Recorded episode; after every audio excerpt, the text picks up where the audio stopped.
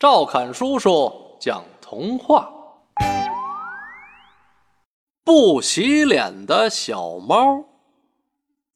有一只小猫，它呀从来不洗脸，还总是说：“反正还会脏，干嘛要洗呢？”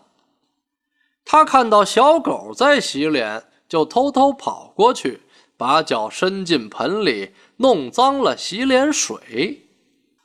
他看到小鸭子在河里洗澡，就取笑鸭子游泳的姿势难看。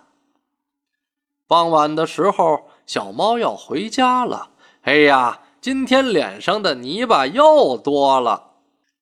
他说：“反正明天还会脏，我才不洗脸呢。”小猫来到家门口，小狗没认出它，汪汪地对着它叫。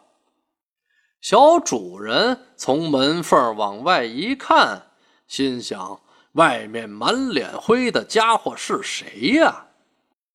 小主人拿着棍子追出来就打，听到小猫惨叫了几声，这才发现：“哎呦，这不是我家的小猫吗？”小主人把小猫脸上厚厚的灰尘擦了擦。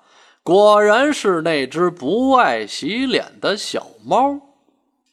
小猫从此以后再也不敢不洗脸了，而且洗了脸的小猫变得漂亮多了。